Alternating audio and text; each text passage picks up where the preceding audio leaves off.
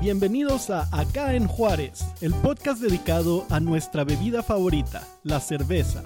El mejor lugar para aprender sobre cerveza artesanal desde su historia, producción o simplemente por qué sabe tan bien. ¿Cómo están todos? Pues muy bien. Muy bien. Saludo a todos. Hoy estamos de vuelta. Eh, vamos a tocar un tema también de básicos de la cerveza. Eh, vamos a estar hablando acerca de los sabores diferentes que pueden encontrar en la cerveza. Eh, la vez pasada estuvimos hablando acerca de las cervezas claras y las cervezas oscuras. Estuvimos aquí otra vez yo. ¿Cómo están? Mi nombre es Eric Valverde, presidente de la Asociación de Cerveceros Artesanales de Juárez eh, y cervecero de Cerveza Valquiria. Daniel, yo pertenezco a la Jauría Brewing, eh, soy miembro del consejo de la Asociación de Cerveceros Artesanales de Ciudad Juárez. Eh, pues bueno, ya, ya nos habíamos visto la, la semana pasada y hoy viene a acompañarnos, bueno, no, no está René, eh, desafortunadamente tuvo ahí unos contratiempos, pero en vez de René, Tenemos una mejor Tenemos compañía. ahí Sorry René. Sorry René. Pero las cosas como son. te agüites, gordo, no te agüites. Un honor, un honor. Eh, yo soy Carla Prieto, también soy parte de la Jauría Brewing, de- del pequeño equipo que somos la Jauría Brewing por el momento. ¿Cuántos son en la Jauría Brewing? Somos tres. Tres. Tres. Somos tres. Y Eh, muchos perritos. Ahorita la, la jauría somos, somos tres, eh, de tu servidor, Carla y, Tony, espero nos esté viendo Tony, que es quien nos ayuda ahí con las cocinadas y, y a mantener la, la perrera a punto. También Sí. cervecero honorario de Valkyria, Tony, pero Valkyria ahorita Sí. está en una producción muy, Ya- muy ya- baja. Ya más que honorario, ya, ya es cervecero emérito de Ya Valkyria. ese mérito, ¿verdad? Y ya pues para los que no, no sepan, la, la perrera es, es la cervecería, así le decimos. Es la perrera, es donde, hacemos- donde elaboramos la, la, la cerveza y pues así es el, el nickname, es el apodo de la perrera. Sí. Muy bien. Gracias por estar aquí también, Carla. Eh. Daniel, tú no. No te creas. este, no, bueno. Hoy vamos a estar tocando un tema un poquito parecido, pero a la vez diferente, ¿verdad? Ah, todos estos temas son principalmente acerca de sabor de la cerveza. Eh, el sabor también viene acompañado del aroma, siempre. Eh, pero en este caso, ¿a qué sabe la cerveza? Mucha gente dice, nada, todas las cervezas saben iguales. Eh, ¿Es cierto esto? Mm, Para nada. Para nada, ¿verdad? Totalmente falso. Eh, esas personas tal vez han probado muy pocas cervezas y pues está bien, es lo que están acostumbrados, ¿verdad? Aquí Ay. venimos a enseñar más estilos, más cervezas, más opciones, más variedad.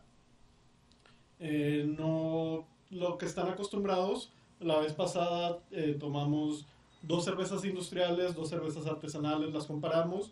Hoy nos vamos a ir 100% artesanal. Eh, vamos a empezar con unas cervezas que tal vez ustedes han visto, tal vez han visto otras cervezas de estas cervecerías, también algunas cervezas locales.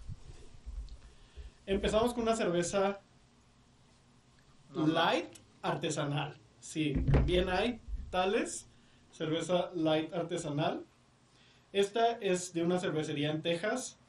Eh, si gustas mostrar la cerveza. No sé si se alcance a Es de ver Shiner. pero bueno, mira, hasta me paro. de Shiner en Shiner, Texas. Eh, esta cerveza es una cerveza light. Es una, una light blonde de acuerdo a su, a su etiqueta. Este, en este caso no es una lager, como la mayoría de las cervezas lights que estamos acostumbrados. Es una ale, es una blonde. Pero si se fijan, es un color muy claro. Es una cerveza ligera, creo que está alrededor de los 3 grados de alcohol, 3.5. Ujú. Está. Sí, de hecho, ahorita la estuve ya revisando, pero no, no, no muestra el, el, el nivel, el grados, el porcentaje de alcohol, perdón, Ah. que, que trae esta cerveza. Y es lo, digamos, eh, lo más parecido, ¿no, Eric, eh, Carla? De lo que, por, por ejemplo, bueno, en nuestra experiencia, por lo que nos, nos conocemos, lo que hemos probado en nuestra, en nuestra región eh, tradicionalmente. Y cuando haces el salto a lo, a lo artesanal, esto es lo más parecido desde mi punto de vista a lo, a lo que es lo, lo comercial. Entonces, obviamente sí, ya varían sabores, eh, también varían las, la cervecería, porque pues no, no va a ser totalmente eh, igual, no va a ser igual. Entonces, pero sí es algo de lo, de lo más parecido a lo que venimos conociendo ya de años. Sí. Claro que sí.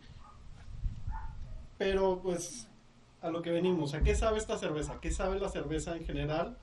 Eh, va- vamos a ver que en la mayoría de los productos que consumimos, sea comida, sea bebida, hay seis sabores de los que se habla, que son el dulce, el salado, el amargo, el ácido, y ya esos son los cuatro que conocemos generalmente todos.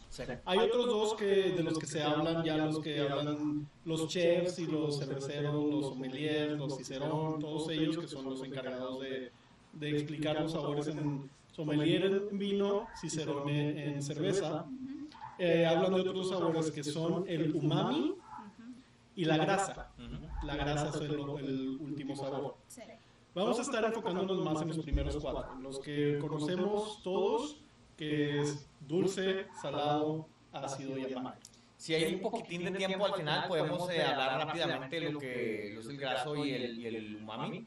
Eh, nomás para, por si existen dudas o alguien no lo había escuchado nombrar, le damos un repaso rápido, pero sí, como comenta Eric, vamos a enfocarnos en estos cuatro eh, sabores, en este umbral de cuatro sabores y las, las cervezas que tenemos para, para degustar el día de hoy. Bien, sí, vamos con lo básico, ¿verdad? De lo que todos conocemos, lo que estamos acostumbrados. Bueno, pues para entrar en materia, eh, ya lo que lo que sabe esta, esta cerveza, yo lo primero que capté eh, en esta cerveza fue la alta carbonatación. Eh, la alta carbonatación que de hecho hablamos eh, la semana pasada de esa cerveza alta en carbonatación, la de las comerciales que, que probamos, estaba alta en carbonatación igual que esta. Eh, en cuestión de sabores, Carla, algo que, que hayas distinguido tú en especial en esta cerveza. Pues sí, lo primero, primerito, primerito que, que yo distingo e- en este tipo de cervezas sí es la carbonatación. ¿Cómo la distingo? Porque siento un picorcito en la lengua. Entonces, sí, esta cerveza por lo general son más carbonatadas y el primer, tu primer sorbo te pica, pero no picor de, de algo picoso de, de chile, sino, Sino como un agua mineral. Ajá, como un agua mineral, así la carbonatación que está bastante alta. Eso es yo lo primero, primer trago, por muy grande o muy, muy chiquito que sea, siempre es lo primero que distingo. Ok, y también como cabe mencionar de que cada estilo eh, tiene sus niveles de carbonatación. Unas son más altas, otras son más bajas, Sí. otras casi nulas. Eh, y esto es para resaltar Exactamente. Los, los sabores y los aromas de, de la cerveza. Entonces, este estilo, de, este, perdón, ese estilo de cervezas que son más, digámosles, más lights, eh, un poquito más refrescantes, eh, son altas en carbonatación. Es lo que se, lo que se, el cervecero pues quiere intentar en su producto final. Entonces, eh, alta en carbonatación también para que nos den unos sabores un tanto diferentes. En lo personal capté algo de arroz, no sé si ustedes lo, lo Trae- lo primero que me da a mí es ese, Sí. ese dulzor característico del arroz. Esta cerveza es más dulce que otra cosa. Tiene un amargor ligero, pero básicamente es un poco más dulce. Y es lo que vemos un poco más en las cervezas ah, comer- comerciales, industriales que comúnmente consumimos. Eh, ahí una disculpa, se escuchaba un eco, ya lo arreglé. Gracias por de- decirnos, Aaron. Eh, pero sí, eh, básica es una cerveza sencilla, dulce. La mayoría de las cervezas que regularmente vemos, las lagers, son más dulces que otra cosa. Hay unas que están un poquito más en lo amargo. Sí. Este tiene un amargor tenue, pero Sí. no noto ninguna acidez. No noto ningún, este, un- ningún amargor grave, gra- o sea, grande, ni salado realmente. Para nada. Pero creo que es algo importante mencionar que cuando se dice dulce, también hay diferentes, eh, por decirlo, ajá, de dulzores. Porque ahorita vamos a probar otras cervezas en las que ya el dulce es muchísimo más aparente, ¿no? Pero no dulce como de, de un... Puede haber una cerveza que tal vez sea tan dulce que sea como... Pues no un dulce en... Un caramelo. como, como un caramelo, puede haber un dulce que sea más frutal. Este dulzor, pues no es tan, no es tan aparente así de, de un dulce como de un caramelo o una fruta, pero es una cerveza un poco dulce, sin amargor, muy refrescante, carbonatación alta, muy, muy ligera. Sí, ok, sí, exactamente, totalmente de acuerdo. No es prominente el dulzor, No. eh, más bien aquí O sea- el, la- el estilo, la carbonatación y esos, esos eh, digamos, destellos de, de los sabores Ujú. de la malta y algunos otros adjuntos que pudo haber, que puede haber tenido esta, esta cerveza, como el arroz. Ujú. Muy bien, sí. De acuerdo completamente. No trae ningún dulzor de fruta, ningún dulzor No. de eh, aromas florales o algo. Es 100% del caramelo y es un azúcar tenue, no es uno de los azúcares más, más fuertes que vemos. Cambiamos de estilo. Rápido, ¿verdad? Vámonos un poquito más rápido porque la semana pasada sí nos entretuvimos un poco con los con los estilos, las cervezas y ahorita tenemos eh, que, que cubrir bastante, entonces no, no, no nos podemos entretener mucho, sobre todo en la primera, que es, es la, la básica, la, la que conocemos. Eh, ahorita cabe como, como nota, digámosle, eh, nota a pie de página, como si fuera un libro. eh, que por cierto, saludos a- al, al grupo este que nos agregaron, Eric. eh, ¿Cómo se llaman? Eh, Cerveceros. Cerveceros sí. Around the World, algo así. eh, Love and Round the In World. Love, Around the World. Eh, eh, Cristina, se llama, ¿no? Si no me equivoco, Cristina. saludos a Cristina, gracias por, por agregarnos. Y vi que ahí abrió una de, de nuestras cervezas y, este, y vi que, que comentaste ahí con lo de Session. Eh, una Session es, es lo que está intencionado, que sea baja en alcohol y sea también eh, los sabores un poquito más tenues. Básicamente lo que significa esto es de que session, de que tú puedes estar tomando esa cerveza en una sola sesión, digamos, si estás en una fiesta, tú te puedes estar tomando de esta cerveza, no sé, unas 5 o 6 cervezas y, y, pues no, no que no te vas a emborrachar, pero pues, por ejemplo con una, una IPA ya de, de 6, 7 grados de alcohol, pues no puedes eh, tomar tanto así, te vas a emborrachar a lo mejor a la segunda o tercera cerveza. Y es por eso que se le llama session, esto- estos bajos eh, perfiles. Sí, cerveza de sesión. Muy bien, vamos, ya empezamos con algo completamente rompiendo los paradigmas de la cerveza que conocemos. Esta cerveza es una cerveza muy diferente, también es una cervecería de Texas, de Real Ale. Es una goce de cranberry. ¿Qué es el estilo goce? Es un estilo de Alemania a base de trigo ¿Correcto? este hecho en Texas, pero el estilo original es de Alemania a base de trigo. Lo que es muy característico de esta cerveza es que es una cerveza ácida. Y no solo ácida, es una cerveza Salada. salada. sí. Pero aparte, esta trae esta. Bueno, Fruta. eh, es- esta característica frutal. eh, Sí. ¿qué, qué, qué- qué fruta trae? Es cranberries. Cranberry. Ah, arándano, si no me Sí, equivoco en- español. Entonces, eh, es una combinación de, de sabores. En lo personal, cuando yo comencé a, a degustar este tipo de cervezas, y si de por sí, cuando la cerveza en sí trae esa acidez con lo salado, se me hacía muy interesante. Ahora con una fruta fue una explosión de, de sabores, algo muy interesante. Y obviamente, pues, si el cervecero lo, lo- lo sabe combinar en, en la cerveza, entonces, eh, en mi opinión, esta cerveza, ahorita que la estamos eh, probando, se me hizo un poco baja en, el, en los salados. En los salados. Eh, como que es prominente, más prominente el, el- el dulzor de la fruta, Ajá. el, también el, la, el acidez, pero los salados sí se me hizo un poquito bajo, no sé cómo la, la captaron Sí. ustedes. Fíjate que yo la fruta no la noto tanto. No, a mí. Noto más la acidez y el salado. Trae un salado sobre todo eh, del el segundo sabor, el aftertaste, Ujú. lo que le llaman. Sí, lo del retrogusto. lo del retrogusto. Eh, se pasa rápido el dulzor de la cerveza con acidez, pero te queda salado. El salado es Te queda un salado Sí. en la lengua. Eh, es una cerveza muy interesante. Sí, está. Hay una explosión de sabores completamente. Sí, y está hecha en Texas, eh, sobre todo los que están viéndonos desde Juárez.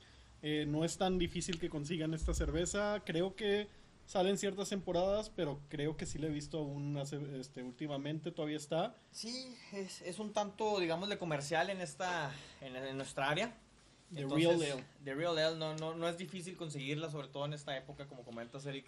Sí. Eh, y totalmente de acuerdo para la época. Ahorita eh, aquí en, en el jardín, en el patio, estar degustando algo así está perfecto. El clima está perfecto y la temporada, claro que sí.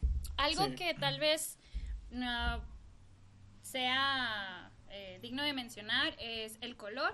Es un estilo muy, muy diferente. Es una- un estilo que tiene eh, lo salado, que tiene lo dulce, que es muy diferente, pero sin embargo es clara. Como lo habían mencionado en el live pasado, la, la comparación entre las, las eh, cervezas claras y las oscuras, ustedes pueden ver que el color en realidad no... eh, ¿Qué quiero decir? ¿No es el oscuro? color no es- no es oscuro, pero es, es una cerveza completamente con un perfil muy, muy diferente al que vimos la, la pasada. Esta es súper, súper ligerita, pero era clara. Esta es muy, muy diferente, está muy compleja, tiene una explosión de sabores y también es clara. Entonces no se basen mucho por el color. Sí, de hecho la mayoría de las que vamos a probar hoy son más en lo claro. Sí. No todas, pero la mayoría. Y son sabores muy fuertes, y no fuertes en mal sentido, sino son sabores con, con mucha presencia, ¿verdad? Más complejos. Más complejos. Eh, lo que tiene muy interesante esta cerveza, el estilo Goce, es ácido, es salado. Originalmente no era salado necesariamente porque le agregaran sal. Es por el agua de, de las El perfil zonas del agua. el perfil del agua de la región en esa región en Alemania en particular tenía muchas sales y salía la cerveza muy salada. ¿Cuándo han probado una cerveza salada que venga salada por naturaleza? Fuera de las goce no hay. No. Hay gente que sí le agrega sal, le agrega su limoncito, su esto y lo otro. Que hay cervezas para todo, ¿verdad? Pero esta ya lo trae, esta ya trae todo. Así estaba, así es como el cervecero la ideó. Así es como estaba ideada. Y de nuevo, no es que alguien le ahorita le pusimos sal o que le pusimos todo. Ahí alguien nos mandó saludos desde Medellín, Colombia. Saludos. Ah, Saludos, saludos, hasta allá. A Medallo. eh, tuve la oportunidad de estar en, en Medellín hace aproximadamente 4 o 5 años. Una ciudad muy bonita, eh, con ganas de, de regresar. Eh, saludos hasta Medellín. Allá en la en Antioquía, si no, si no mal recuerdo, es la, la provincia de, de Colombia. Corríjanme si, si, no es, si no es así. Y creo que venían a ver a, Re- a René. René no pudo estar hoy, pero igual estamos aquí platicando todos, ¿verdad? Sí. Ok, eh, ¿están listos para la que sigue? Sí. Ay, yo todavía no. Ah, no la enjuagué. Seguimos con una cerveza también un poco ah, diferente, pero algunos de ustedes estoy seguro que ya han visto esta cerveza anteriormente. Esta cerveza trae un color un poco oscuro, pero más rojizo, rosa, rosado. Es una cerveza muy, muy, muy interesante, muy buena. Eh, Y es como una transición, eh, digámosle. eh, fue a propósito que, que- que escogimos estas, estas dos cervezas eh, para hacer esta transición. Porque las dos, bueno, la, la, la gocé que, que acabamos de ahorita de platicar y esta cerveza que ahorita va a explicar Eric eh, a continuación, tienen en similar esa frutalidad. Eh, tienen similar la frutalidad y eh, la acidez. Pero son perfiles un tanto diferentes, aunque son similares, son diferentes eh, en lo que se va a explicar a continuación. Esta es una cerveza estilo lambic o lámbica de, de Bélgica. Esta cerveza viene de Bélgica. Eh, es un estilo que pueden encontrar comúnmente, lo, lo vemos mucho en México y aquí en Estados Unidos.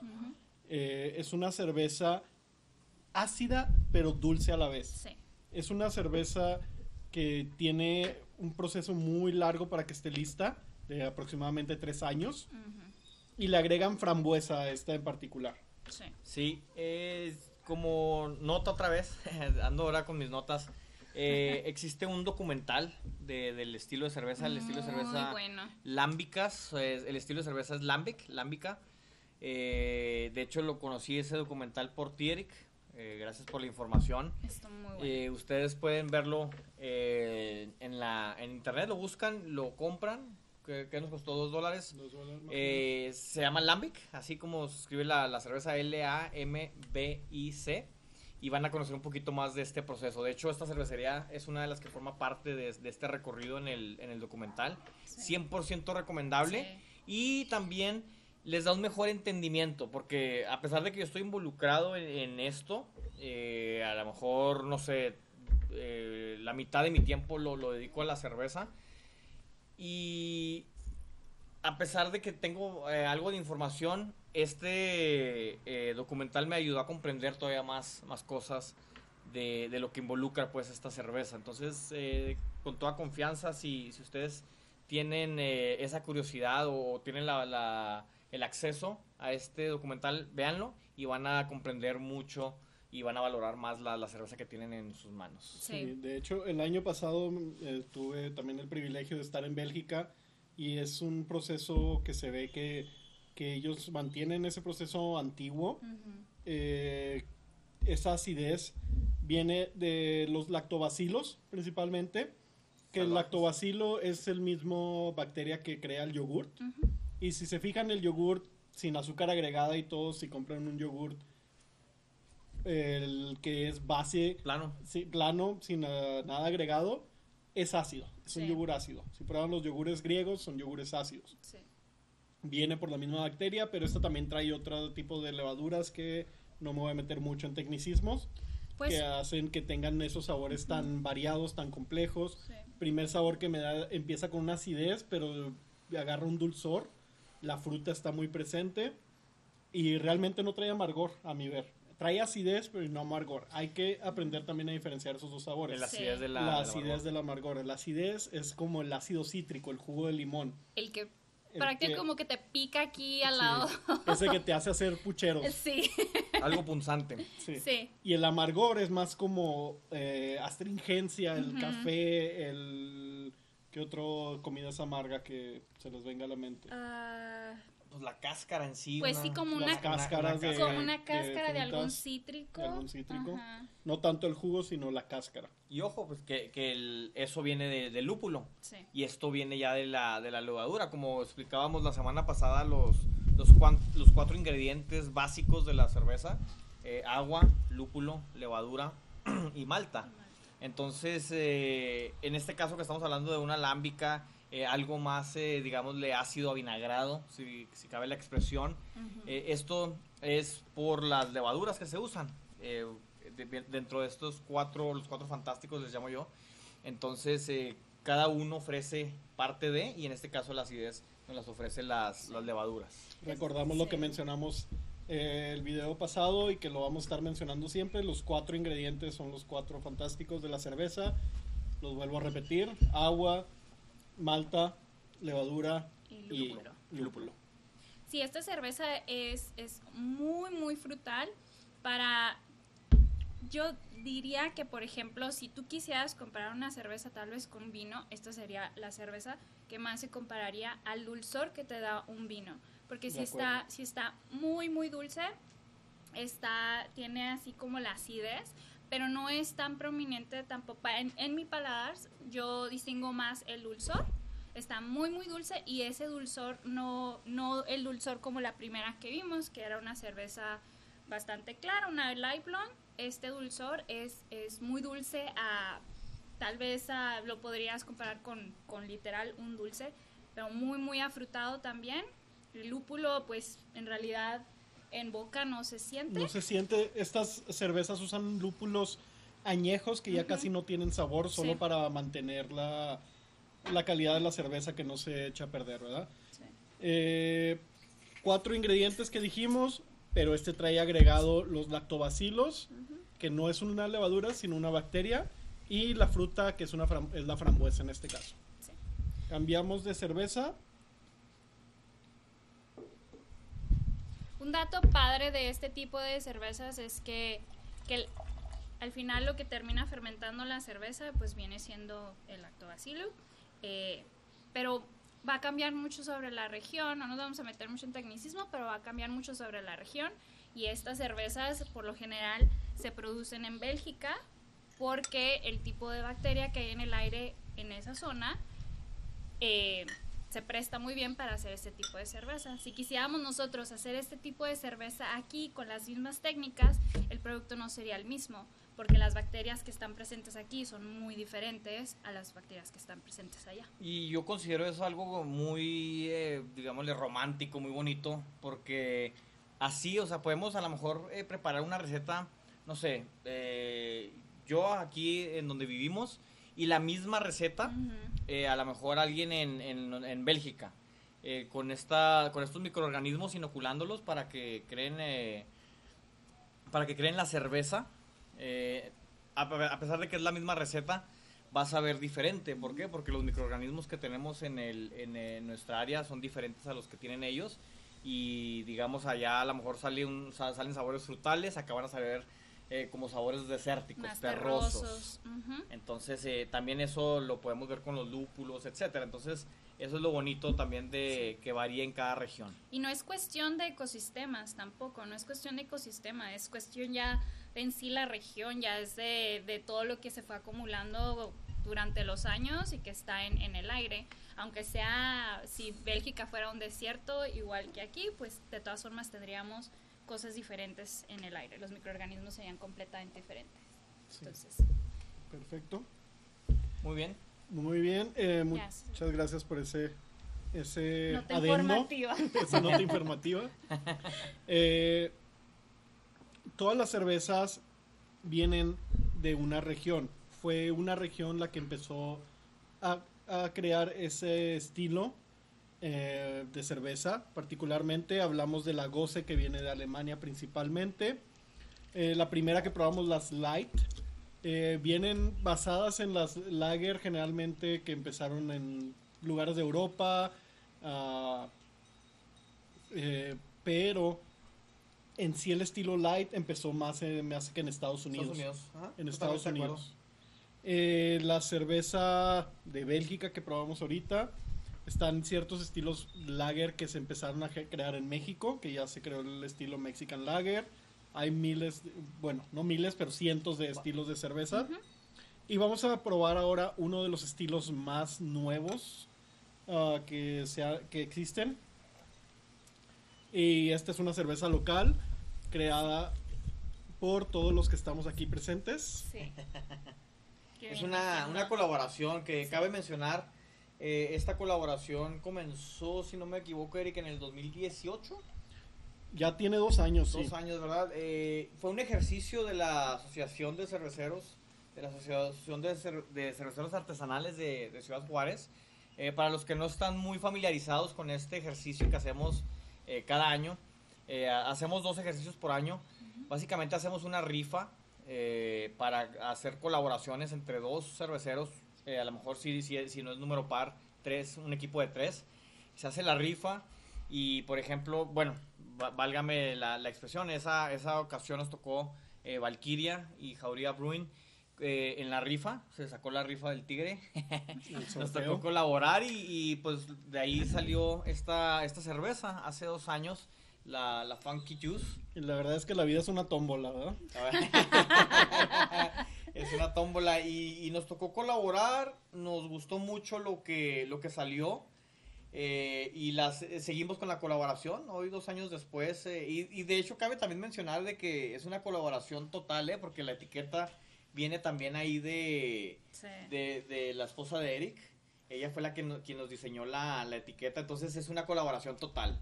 Tanto cervecera, el diseño de, la, de las etiquetas, todo en general es una colaboración de nosotros para, para ustedes. Entonces, eh, pues no, gracias más que todo eh, a ustedes por seguirla manteniendo a flote, la seguimos eh, vendiendo y pues es lo que, lo que tenemos ahorita colaborando y algunos proyectos que tenemos allá a futuro. Pero bueno, vamos a, pasar a, a, las características de la cerveza. ¿Cuánto? ¿Qué estilo es? Es una milkshake IPA de 6 grados de alcohol. ¿Qué es esto, milkshake IPA? ¿Han escuchado IPA o IPA ya? Que es la India Pale Ale. Es una cerveza generalmente característica por tener mucho lúpulo. Hemos hablado que el lúpulo le da, aporta tres cosas, podemos decir, a la cerveza. Amargor, aroma y eh, conservador natural, Sí. ¿verdad?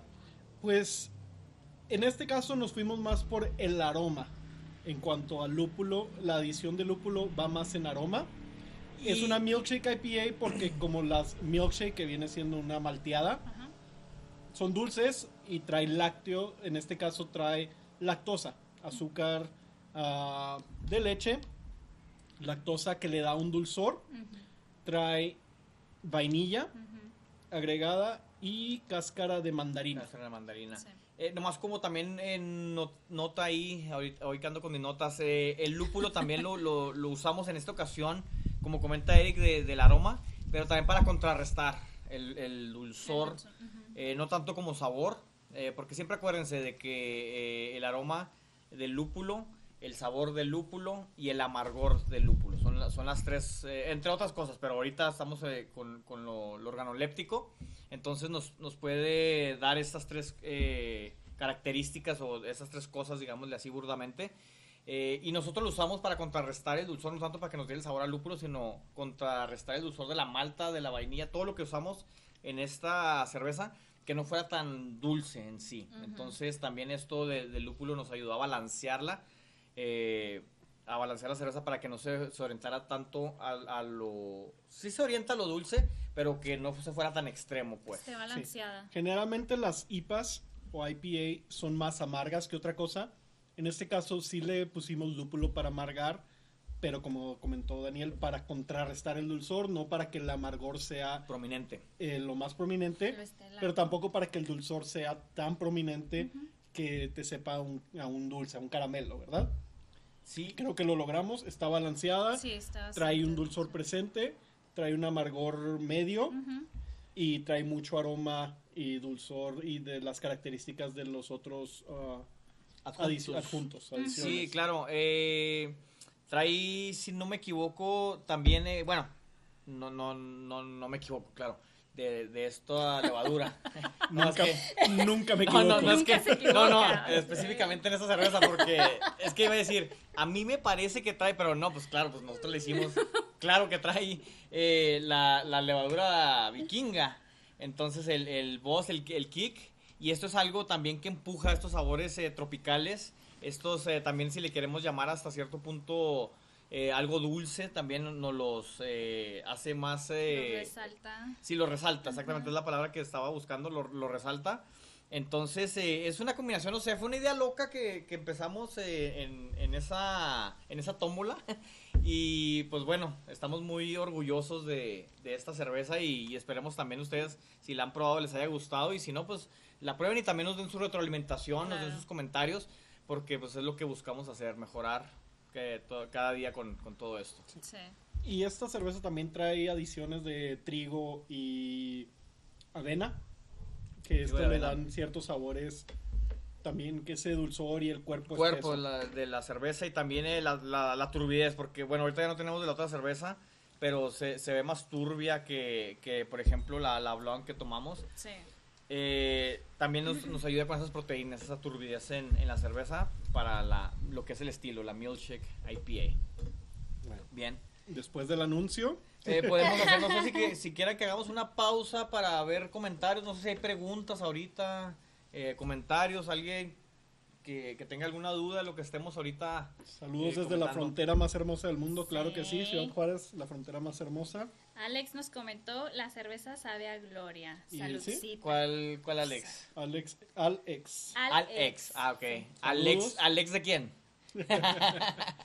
Muy buena, La gracias. camiseta de Orcos Odis, saludos a los Orcos Odis también. Ricardo, de saludos. Saludos desde el sur de la frontera al oeste del sol. Ah, caray. Morgan, Dicta- saludos. Dé- díctame déjenme las coordenadas. déjenme saco una brújula para ubicarme. Ay. Saludos, Ricardo. No, gracias por, por seguirnos y, y también les, les recuerdo lo que les dije la, la vez pasada. Eh, les dijimos, pues, eh, Les de que también si, si tienen algún tema en mente que podamos nosotros eh, tocar aquí en, en los lives que estamos haciendo ahorita por esto de la cuarentena, háganos- háganoslo saber, por favor.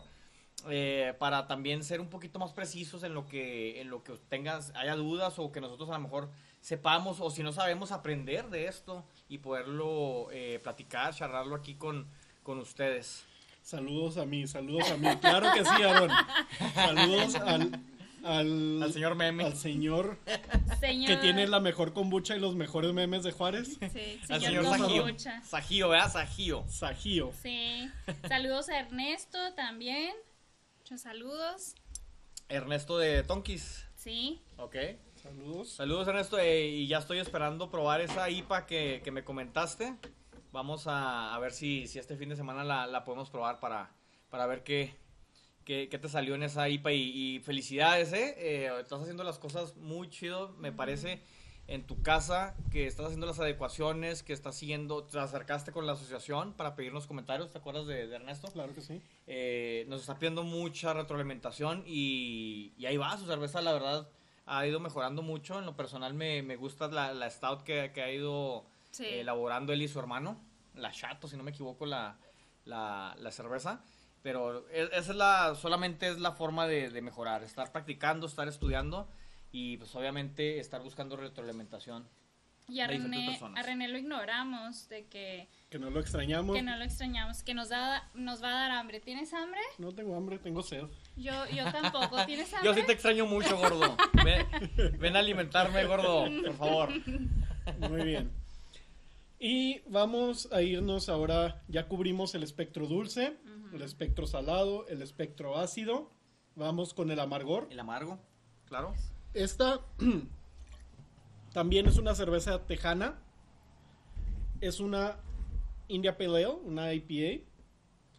Eh, los este, es una, para, a mi ver, es una de mis IPAs favoritas. Totalmente. Eh, Eh, yo creo Cumbre. la cumbre de Albuquerque, Sí, buenísimo. la- este, Long Pint Brewery, que son de la, de la región. Yellow Rose, todos de entre Texas, Nuevo México. Exactamente. Este, mis IPAs favoritas. Totalmente de acuerdo. Esta cerveza es una cerveza hecha con una sola malta y una sola, un solo lúpulo. Y es a lo que se le llama smash.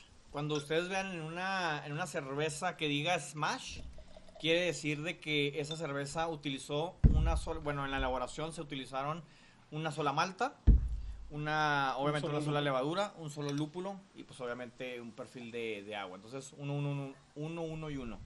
Eh, eso es lo que significa smash. Entonces, en este caso es un smash IPA. Eh, significa de que se utilizó una malta, un lúpulo, el agua y la levadura. Y, pero se orientó hacia lo, lo que viene siendo la IPA. Como recordábamos la, la semana pasada, las IPAs son más amargas que las, eh, las demás, los demás estilos. Entonces, este, es- este Smash lo orientaron hacia lo amargo para crear una, una IPA. ¿Cuán- ¿Qué graduación tiene de alcohol esta cerveza? 6.8. 6.8 grados, es la más, la que tiene mayor nivel de alcohol de las que estamos probando hasta ahora. Sí. Bien. Sí, eh, Un amargor, amargor bastante presente, pero está balanceado con el mismo perfil del lúpulo. Les comentábamos el lúpulo. Sí. Es una flor que crece a raíz de una enredadera que te da sabores, eh, pueden ser resinosos, florales, cítricos, frutales. En este caso se va un poquito más a lo resinoso y a lo floral. Sí, completamente, es lo que te iba a decir. El, a mí el aroma me da mucho, mucho a flor, como cuando huele una flor jazmín. A, e- a eso, a eso sabe. Bueno, no, no, a eso no sabe. A eso Huele. tiene el aroma, ajá. Pero tiene un sabor a, a lúpulo, el amargorcito de lúpulo. Está, está bastante rica. Y recordamos lo resinoso viene como los aromas y sabores a... Bueno, no me he comido un pino, pero el, el aroma que te da el pino, la- ese, ese sí viene siendo lo resinoso. Esa sensación resinosa. Claro, eh, a mí me recuerda hasta cierto punto a una New England IPA por lo juicy, lo jugosa que está esta. Y lo cerveza. turbio también. Sí, Sí, lo claro. bastante turbio. Si han escuchado el estilo NEIPA o New England IPA, es un estilo de IPA americano que se creó en los últimos, se me hace que cinco años, Hace cinco años más o Sí, menos. más o menos. en Nueva Inglaterra, que viene siendo el noreste de Estados Unidos.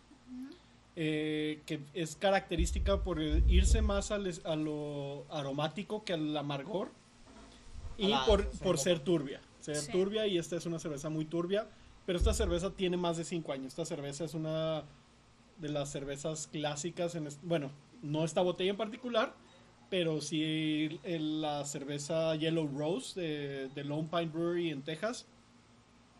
Yo hace más de 10 años que escuché de esta cerveza y es, es conocida o comentan que es la mejor IPA en Texas, todavía hasta hace unos años, no sé si alguien ya lo superó, pero hasta varios años sí, y la verdad sí es una de mis, de mis Favoritas. IPAs favoritas. Sí, Está muy buena.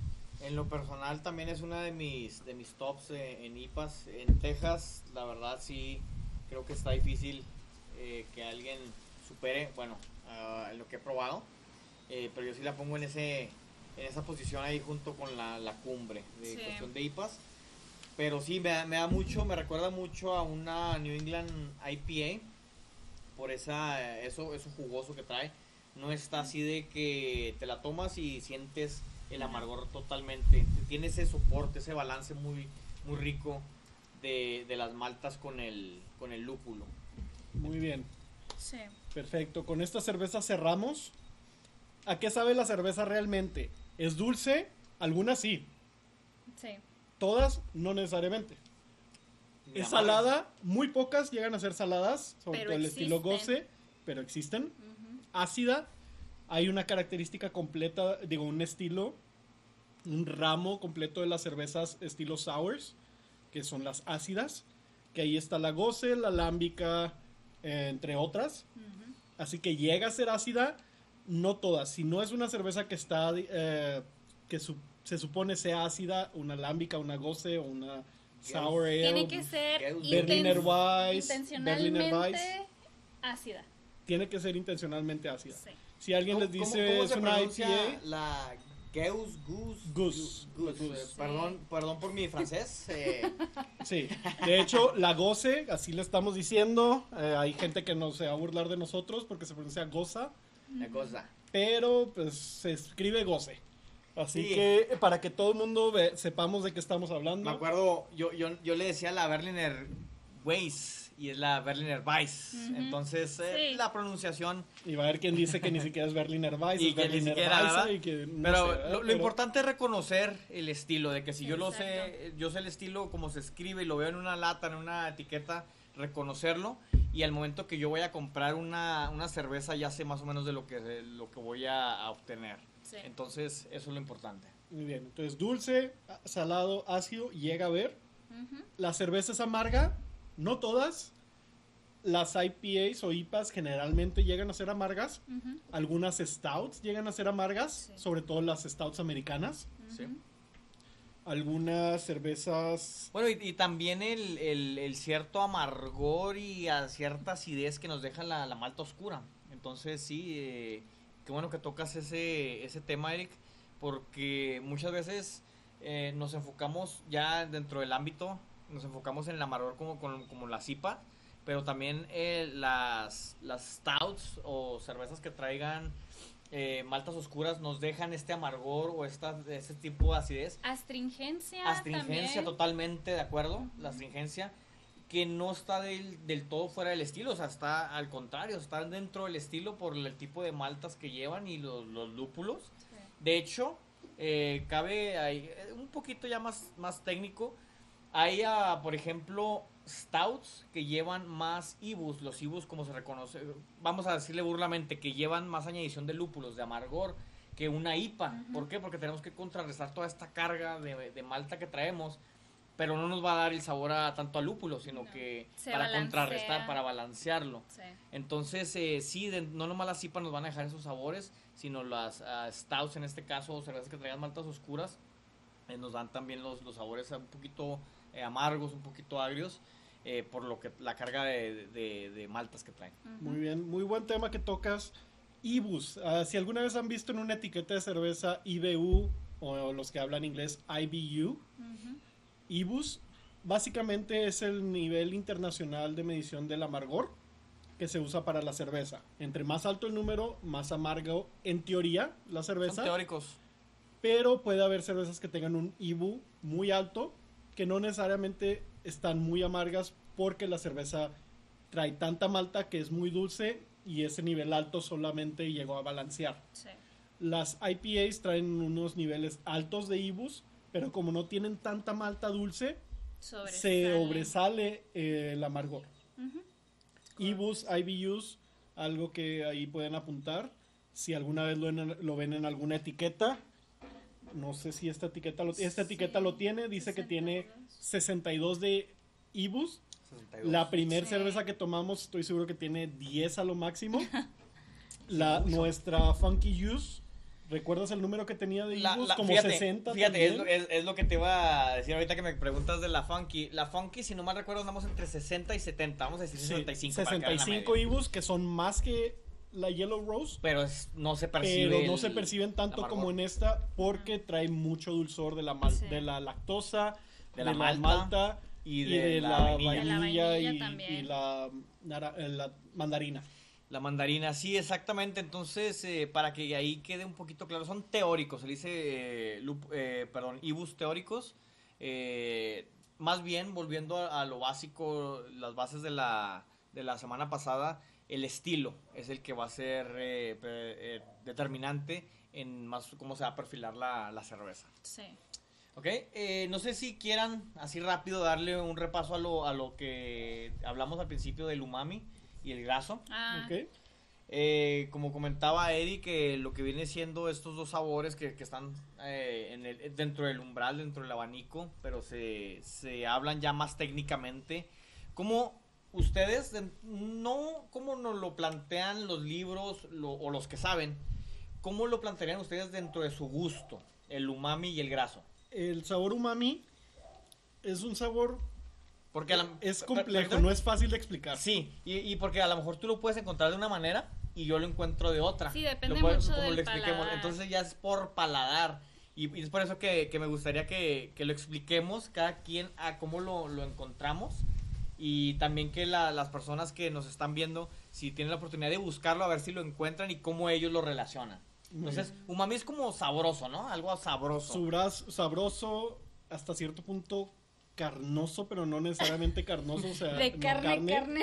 sino que esos sabores que están muy completos, que te llenan el paladar completamente. Ajá. eh, que algunos ejemplos de esto, cuando a ciertas carnes llegan a tenerlo, el queso, Mm. que no te llena el paladar, eh, la salsa soya y la salsa katsu. Totalmente la, de sal- acuerdo. la salsa soya y la salsa La sal- katsu la- es la mía. y los uh, champiñones, o to- los hongos, El la mayoría de champiñón. los hongos, sobre todo el portobelo.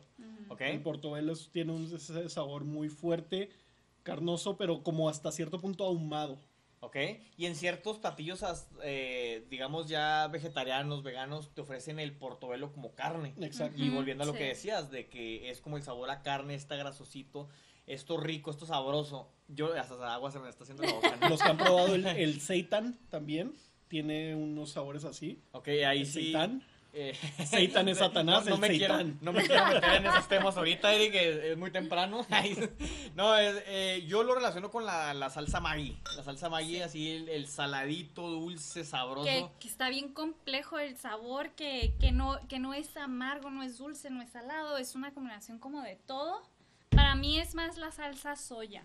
La soya. Esa es la que yo de volada me dice. es Un ejemplo, soya. Para mí, igual como comenta aquí Aaron, el champiñón. El champiñón. Champiñón. Champiñón. Y, y varía, ¿eh? Varía por los paladares. eh, lo eso, eso ya es, es cognitivo.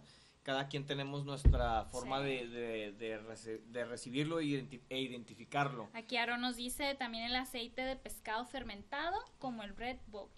Eh, a ver si nos preparas uno para conocerlo, porque yo yo, no conozco ese en lo sabor. personal No lo probado, no- no- no recuerdo haberlo probado. Sí. Pero bueno, Ahora el sabor graso. exacto, es a dónde iba. Mm. El graso. Yo, por ejemplo, ¿Ese aún está en debate o está ya definido? Añadido. Es, es- Algún, está en debate, digamos, en pero debate, ¿verdad? general ya lo, ya lo usan mucha gente, ya lo están empezando a usar. Sabor graso. eh, la grasa, ese sabor que te deja, ese la percepción, la ¿no? percepción que te deja también esa Sensación. sensación de boca pues que es grasoso, realmente es difícil de explicar. Yo creo que todos la leche, esa sensación eso, que te deja en común la leche, que te dejen como un, ese corte de Un carne, un de ribeye con su, con su marmoleado. Eh, Se te está haciendo ahora El aceite, boca. cuando haces algo frito, Ajá. eso que te deja todo ese sabor que también te llena. Ah, acabo de recordar el umami, vienen del el monosodio glutamático, se le llama. Ah, sí. El MSG, lo Ajá. que dicen, El- es ese sabor que te deja lleno, el Sí. umami. Eh, volvemos al graso.